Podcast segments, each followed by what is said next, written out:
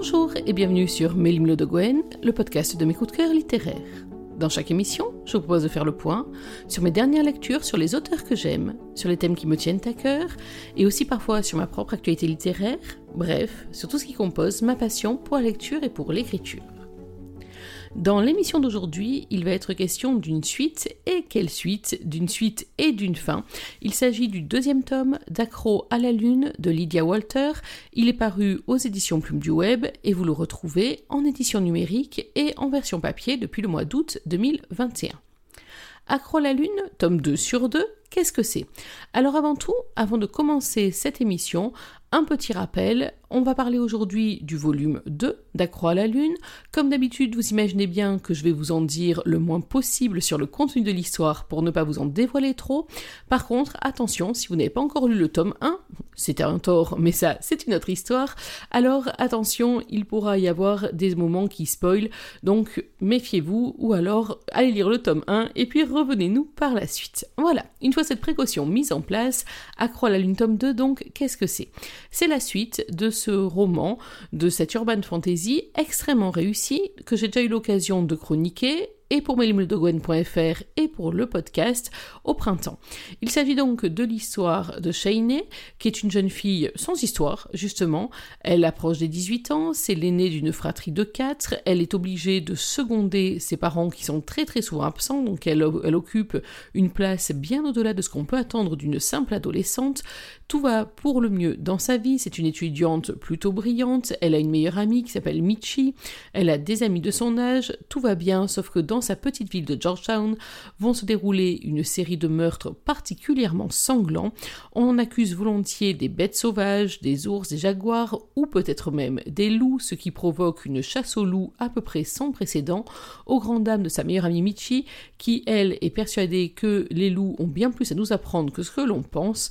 Tout ça, en tout cas, c'est jusqu'au soir où dans une ruelle sombre, la pauvre Shainee va être mordue, attaquée par une bête qu'on n'identifie pas, dont on ne connaît rien, si ce n'est qu'elle est le créateur de Shainee qui va peu à peu se transformer en autre chose, en une créature hybride, non, en un lycanthrope, vous l'aurez compris, un loup-garou, tout ce qu'il y a de plus loup.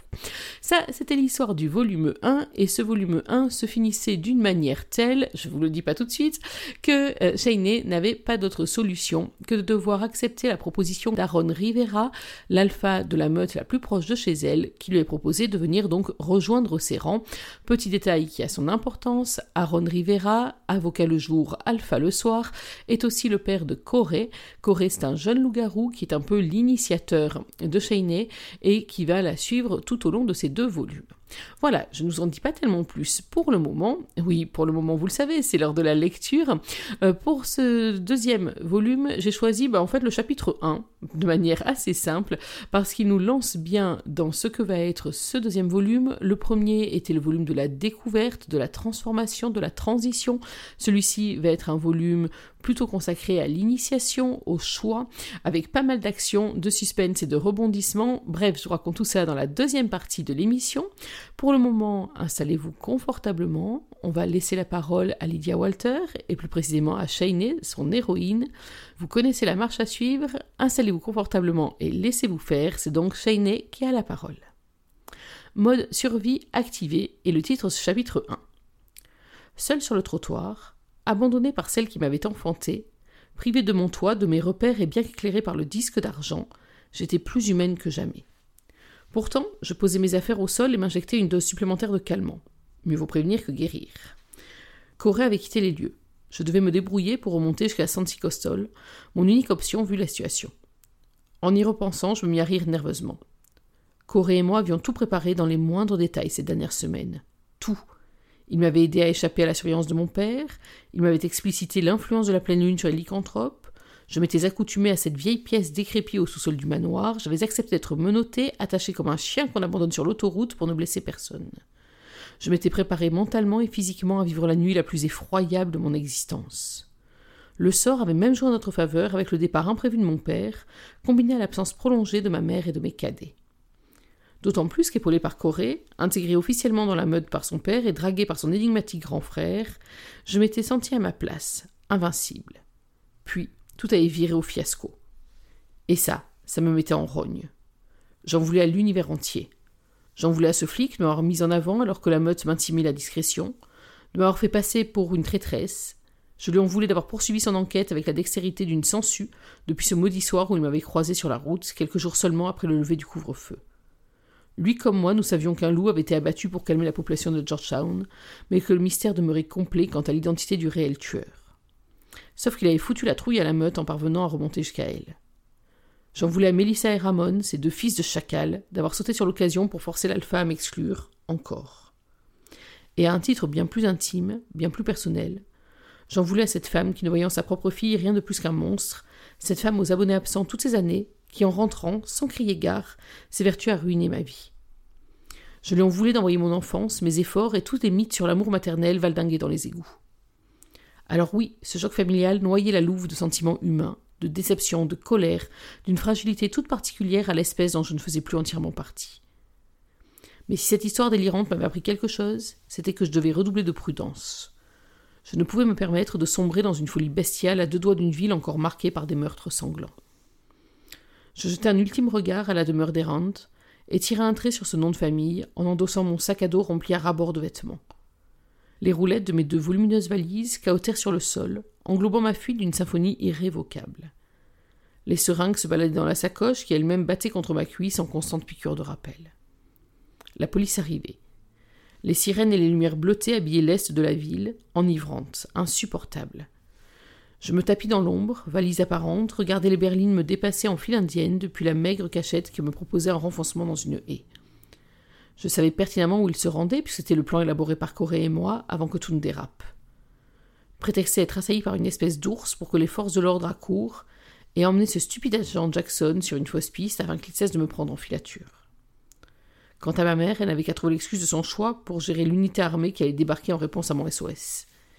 Il y avait encore une chance que notre manigance marche. Je le souhaitais. Car désormais, si la meute était en danger, je l'étais aussi. Je n'avais plus qu'eux. Ma détresse ne fut rapidement plus qu'un obscur souvenir au profit de ma survie. Il n'y avait plus de place pour mes préoccupations. Je n'avançais qu'avec une certitude, il me fallait m'abriter. Rester dehors et tenter de me débrouiller par mes propres moyens n'était même pas concevable. À de trop nombreuses reprises, Corée m'avait fait réaliser mes failles. Mon créateur, elle l'en toujours inconnu, avait probablement de sombres projets pour moi, et j'en redoutais l'échéance. J'accélérai le pas, pris une direction que je connaissais désormais par cœur. Cette soirée aurait dû me couper du monde, me couper des jambes, m'encourager à errer dans la forêt comme une âme en peine. Après tout, s'il était impossible de compter sur sa famille, sur qui pouvait-on prendre appui? Cependant, me faire virer de chez moi eut l'effet inverse. Cela montra l'importance des amis, l'importance d'un groupe. J'avais envie, plus que jamais, de fonder un encourage solide, loyal. Et inexplicablement, je me saisis de mon téléphone. Salut Jake, c'est Cheney. Hey, Cheney, quelle surprise, tout va bien? Pas trop, à vrai dire. Ma mère m'a jeté.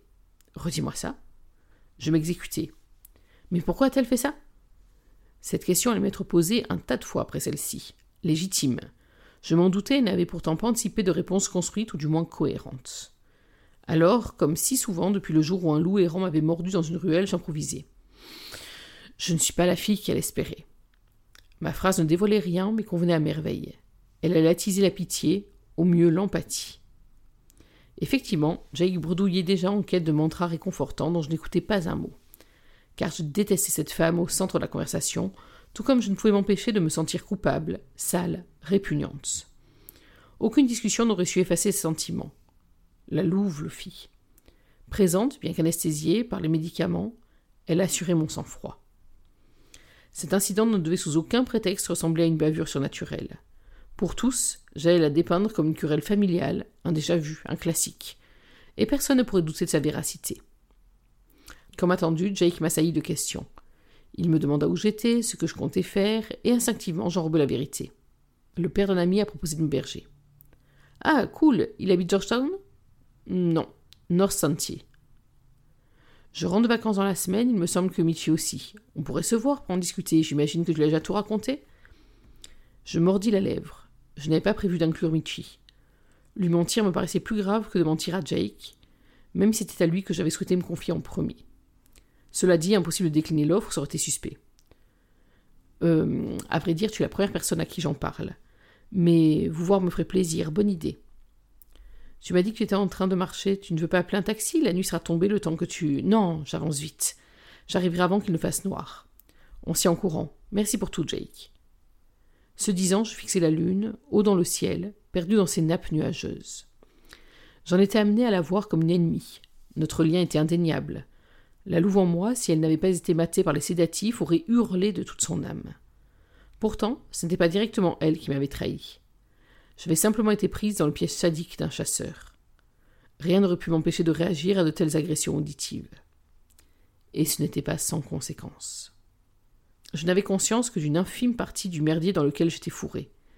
J'étais dans une impasse sans solution miracle. J'étais une hybride, une demi-louve, novice, coincée entre deux mondes, forcée de basculer dans un camp plutôt que l'autre. Rejoindre la meute et vivre en autarcie allait signer la fin de mon humanité. Je ne voulais pas y renoncer. C'était trop définitif à mon goût. Cependant, le sacrifice était imposé à moi. Résultat, je n'avais plus le choix. Il me fallait cette protection, ce toit.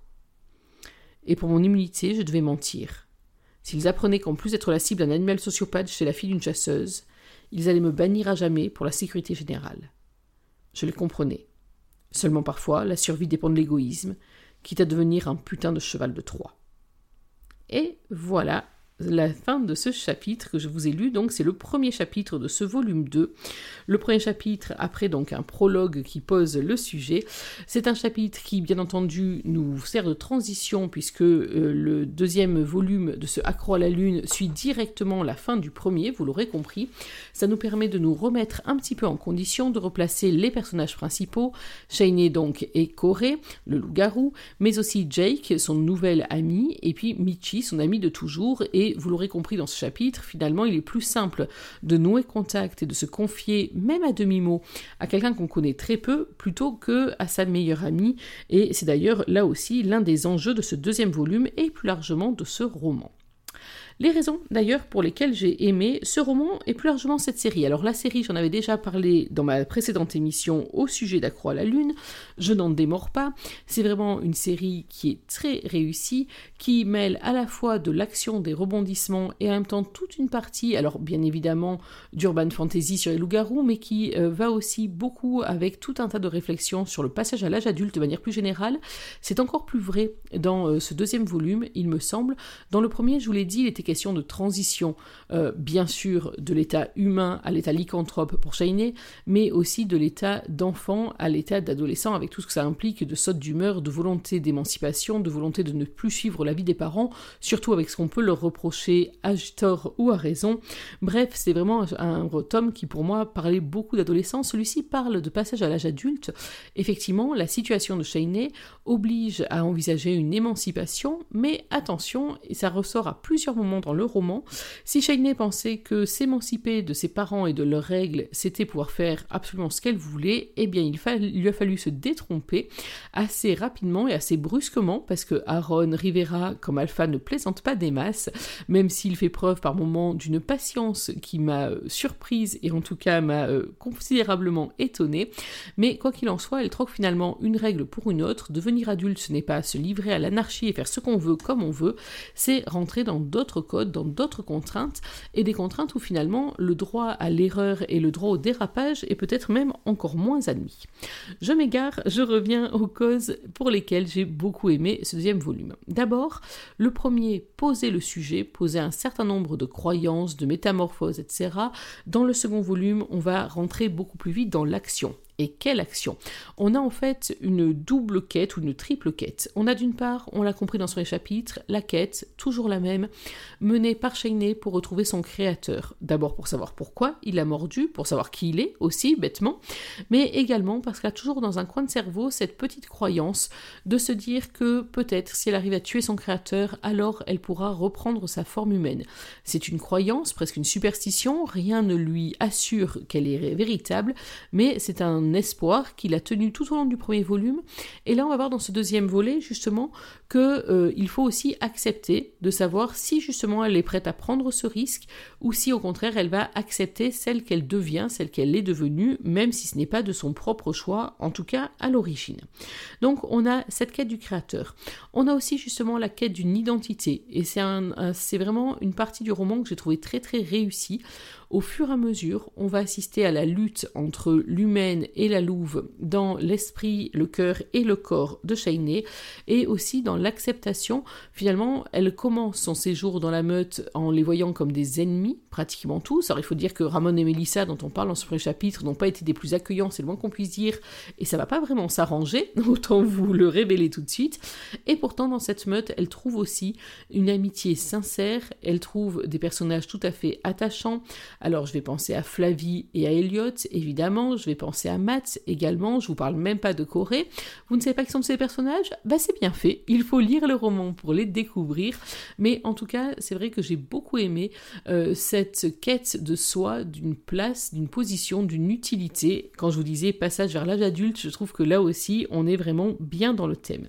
Et puis la quête, elle est aussi à l'envers, à contrario, elle est la quête des humains et des chasseurs contre ce loup je vous parlais tout à l'heure d'une chasse au loup-garou, d'une chasse à la bête. Ça va vraiment devenir une espèce de frénésie avec toute l'hystérie dont sont capables les hommes quand ils ont peur et qu'ils préfèrent taper tout azimut plutôt que de réfléchir sereinement. Euh, et ça donne vraiment une tonalité très particulière à ce deuxième volume, tout en suspense, tout en angoisse, euh, en coups tordus de part et d'autre, en scènes euh, qui moi m'ont prise au cœur. Je ne vous le cache pas, j'ai été émue à quelques reprises dans ce deuxième volume. En tout cas, ça donne une tonalité très très différentes avec des à-coups d'action, euh, des scènes qui sont très bien écrites. Vraiment, j'ai trouvé que Lydia Walter faisait preuve d'une grande maîtrise par rapport à ces scènes-là, lorsque effectivement on va se retrouver dans ce jeu de chat et de la souris, ou plutôt de chasseur et de loup, c'est plus euh, correct dans ce sens-là, et que vous allez le voir, tous les coups sont permis euh, pour pouvoir justement arriver à ses fins. Mais là encore, ce roman pose des questions, notamment une question d'ordre moral. Est-ce que justement tous les coups sont permis pour arriver à ses fins? On va voir que les personnages s'opposent à plusieurs moments sur euh, ce qui est acceptable, ce qui est envisageable au nom d'une juste cause. Et j'ai trouvé que cet aspect du roman était aussi très très bien réussi. D'une part, je vous l'ai dit, pour l'aspect beaucoup plus action, beaucoup plus suspense également, mais d'autre part, pour un aspect beaucoup plus moral, j'allais même dire presque philosophique, en tout cas un aspect qui moi m'a beaucoup touché. Ensuite, j'ai beaucoup aimé le fait que ce roman, il s'attache aussi euh, à l'attachement, justement. Alors j'allais dire à la famille, même si euh, le sens va aller beaucoup plus loin que ça, on a bien sûr la famille de sang, euh, avec ce qu'elle peut avoir de décevant par moment, ou au contraire de réconfortant. On va se rendre compte que même dans une famille de sang, même quand on s'aime très fort, même quand on a des liens très forts, il y a des moments où il faut prendre des décisions qui peuvent être terribles et qui doivent certainement être terribles pour ceux qui les prennent, mais c'est dans l'intérêt générale. Et là aussi, la réflexion menée par Lia Walter est très très bien menée et elle est très intéressante. Mais la famille, c'est aussi la famille qu'on se construit, la famille qu'on se choisit. Et là, on a cette famille des amis. Et euh, j'ai beaucoup aimé dans cet aspect le fait que euh, la famille de cœur choisie par Lydia Walter, inventée par Lydia Walter, c'est une famille euh, qui va être obligée de prôner la tolérance, l'acceptation des autres. Et finalement, c'est ça. Parce que si vous regardez bien dans notre vie depuis qu'on est enfant, quand on grandit, on a au fur et à mesure des cercles d'amis qui s'élargissent, qui se rétrécissent, qui se différencient. Euh, et souvent, il est difficile de croiser les amis d'avant les amis de l'enfance et puis les amis de l'âge adulte. Alors bien entendu, dans le contexte de la à la lune, on a des composantes qui rendent ça très particulier, mais c'est vrai que ça m'a toujours frappé quand on se retrouve entre amis autour de grands événements, de voir que finalement, euh, arriver à mélanger ou en tout cas à donner une bonne intelligence à ces différents cercles qui ont traversé nos vies à des moments euh, variés, ben, c'est pas si simple que ça. Et justement, c'est entre autres l'un des enjeux, l'un des défis euh, menés par ce deuxième volume d'Accro à la Lune et et autant vous le dire tout de suite, Lydia Walter fait ça très bien, sans angélisme, sans manichéisme, bref, c'est une totale réussite. Troisième type de famille, bien sûr, c'est la famille, j'allais dire, de l'espèce, euh, la meute en tout cas, puisque Shainé, je vous l'ai dit, et vous l'avez entendu dans la lecture du premier chapitre, va être un peu obligée d'intégrer la meute, ce qui ne se fait pas simplement, parce que là aussi, il y a une hiérarchie, il y a des amitiés, des inimitiés, et euh, elle va devoir donc trouver sa place dans cette famille, j'allais dire de raison, cette famille d'espèces, vous l'entendez comme vous voulez, mais en tout cas, ces cercles familiaux, ils ont dans tous les sens des avantages, des inconvénients, des gens qu'on aime, d'autres qu'on aime moins, c'est un assez bon condensé de la vie familiale en somme, mais euh, là encore, c'est une réflexion que j'ai trouvée bien menée. Ensuite, donc, je vous ai dit, ce roman, je l'aime parce que c'est un roman euh, qui fait grandir, ou en tout cas, c'est un roman qui suit la transition de l'enfance vers l'âge adulte, avec euh, ben, la maîtrise de toutes les pulsions qui font celle de l'adolescence. C'est vrai que euh, j'ai beaucoup fait de parallèles dans ma lecture entre la transformation de l'humaine en louve, bien sûr, et la transformation de l'adolescente en adulte. Alors, je ne sais pas si c'était l'intention de Lydia Walter ou si c'est mon cerveau ou l'âge de mes enfants qui m'a fait dériver dans ce sens-là, mais en tout cas, je trouve que c'est un roman là-dessus qui, euh, si c'est bien l'intention de l'auteur, rend parfaitement. Si cela n'était pas, eh bien sachez, cher Lydia Walter, que vous rendez cette impression malgré vous, mais en tout cas, c'est vraiment très bien rendu. Euh, ce passage, cette façon dont on va combattre la simple impulsivité pour penser aux autres, dont on va acquérir le sens des responsabilités, dont on va se rendre compte qu'on troque des responsabilités pour d'autres, que finalement les bêtises euh, ou les inconséquences qui sont rattrapables quand on est ado, ben, le sont beaucoup moins quand on s'intègre dans une relation d'adulte. Bref, tout ça, c'est quelque chose que j'ai trouvé moi très réussi. C'est vraiment l'une des raisons pour lesquelles moi je trouve que ce roman, c'est un parfait roman d'adolescent. En tout cas, c'est un roman que j'ai déjà conseillé à mon ado à moi, euh, parce que à la fois c'est une urban fantasy très réussie, il y a du loup, il y a de l'action, etc. Donc ça va très bien. En même temps, c'est un roman avec une romance, je vais en parler juste après, mais en même temps qu'on peut quand même confier à toutes les mains sans crainte. Donc c'est un très bon compromis. Et puis je vous c'est un roman que moi je trouve vraiment écrit pour accompagner et décrire les troubles de l'adolescence et le passage vers l'âge adulte. Donc rien que pour ça, merci pour ce roman. Justement, je vous parlais d'affection et d'amour sous toutes ses formes. Ce roman, c'est un petit bijou dans ce sens-là. On a d'abord, bien sûr, les relations amoureuses. Alors là aussi, adolescente, je vais arrêter de m'acharner sur ce point-là, mais euh, les premiers amours, les amours naissantes, euh, ça c'est quelque chose qui est très bien rendu. Euh, également l'espèce de jalousie qu'on peut avoir, parce que le rapprochement garçon-fille, arrivé à un certain âge, ça peut toujours prêter un peu à confusion. Et moi-même, je ne vous cache pas que dans mon cerveau, je me suis inventé des choses qui n'avaient pas forcément lieu d'être, mais ça, c'est une autre histoire. J'ai aussi beaucoup aimé la description, alors ça concerne la l'un des frères de Corée entre euh, l'affection parfois même juste platonique, euh, cette façon euh, dont Shainé va peu à peu découvrir et presque, j'allais dire, jouer avec le cœur de l'un des frères Rivera. Alors je vous dis pas lequel pour pas vous en dire trop. Et quand je dis jouer avec le cœur, c'est pas du tout un jeu de peste, hein, c'est juste euh, le, jeu de, la, jeunesse, on va dire ça comme ça, et en même temps le trouble qu'elle peut ressentir envers un autre frère plus expérimenté, plus séducteur, plus mystérieux, avec comme ça cette espèce de petite pointe entre la gêne, le trouble, l'attirance ou la méfiance. Bref, c'est extrêmement bien rendu, mais on a aussi dans ce roman de très beaux passages sur un amour filial, sur un amour maternel, alors pas forcément lié au sang, là aussi, mais lié au choix, lié à la fonction, lié aussi aux circonstances. Alors je ne peux pas vous en dire tellement plus, parce que sinon je vais vraiment, vraiment vous en dire trop, mais j'ai trouvé que ça aussi, c'était vraiment rendu avec beaucoup de sensibilité et en même temps beaucoup de puissance. Bref, un très joli travail de Lydia Walter dans son écriture pour nous rendre vraiment euh, les sentiments avec autant de puissance que ce que l'action est bien menée. Enfin, je vous le disais, euh, ce roman, je l'ai beaucoup aimé parce qu'il est monté crescendo en intensité.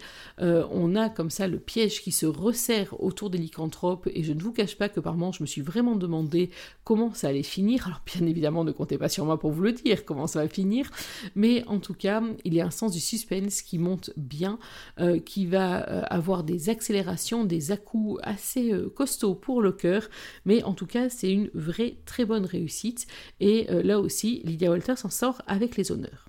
Et puis allez, si, un dernier petit mot, je ne résiste quand même pas à l'envie de vous parler deux secondes de la fin. Alors bien sûr, je vous dis pas ce qu'elle est, la fin, mais sachez que je l'ai beaucoup, beaucoup aimée. Euh, j'ai beaucoup aimé les messages qu'elle véhicule, j'ai beaucoup aimé... Voilà, le message qu'elle véhicule. Je peux vraiment pas vous en dire plus. C'est très très très rageant. Mais euh, quoi qu'il en soit, je trouve qu'elle est très bien menée. Euh, je ne l'attendais pas comme ça, mais en fait, elle est juste parfaite. Voilà, elle est très très réussie. Elle est bien pensée. Euh, elle met en place plein de belles idées, de belles images. Donc du début à la fin, bravo à Lydia Walter pour ce roman et cette duologie extrêmement réussie qu'on peut conseiller à tout lecteur fan à la fois de belles histoires, à la fois d'histoires d'urban fantasy, d'histoires de loup-garou, à la fois fan d'aventures humaines et de romans d'initiation. Vous l'aurez compris, chez Melmo de c'est un carton plein pour Accro à la Lune, tome 2, et puis le tome 1 d'ailleurs, de Lydia Walter, qui est paru donc cet été aux éditions Plume du Web et qui confirme que dans le domaine de la littérature de l'imaginaire, il y a vraiment beaucoup de très bonnes choses du côté des plumes. Voilà, il est temps pour moi de refermer cette émission. J'espère que vous avez pris autant de plaisir à la suivre que j'en ai pris à la préparer pour vous. Nous, on va se retrouver dans quelques jours pour parler d'un autre roman, d'un autre coup de cœur, pour parler d'un Olni, un objet livresque non identifié, pour parler d'un roman que j'ai que je vais avoir énormément de mal à vous raconter sans en dire trop parce que c'est un roman qui m'a vraiment bouleversé.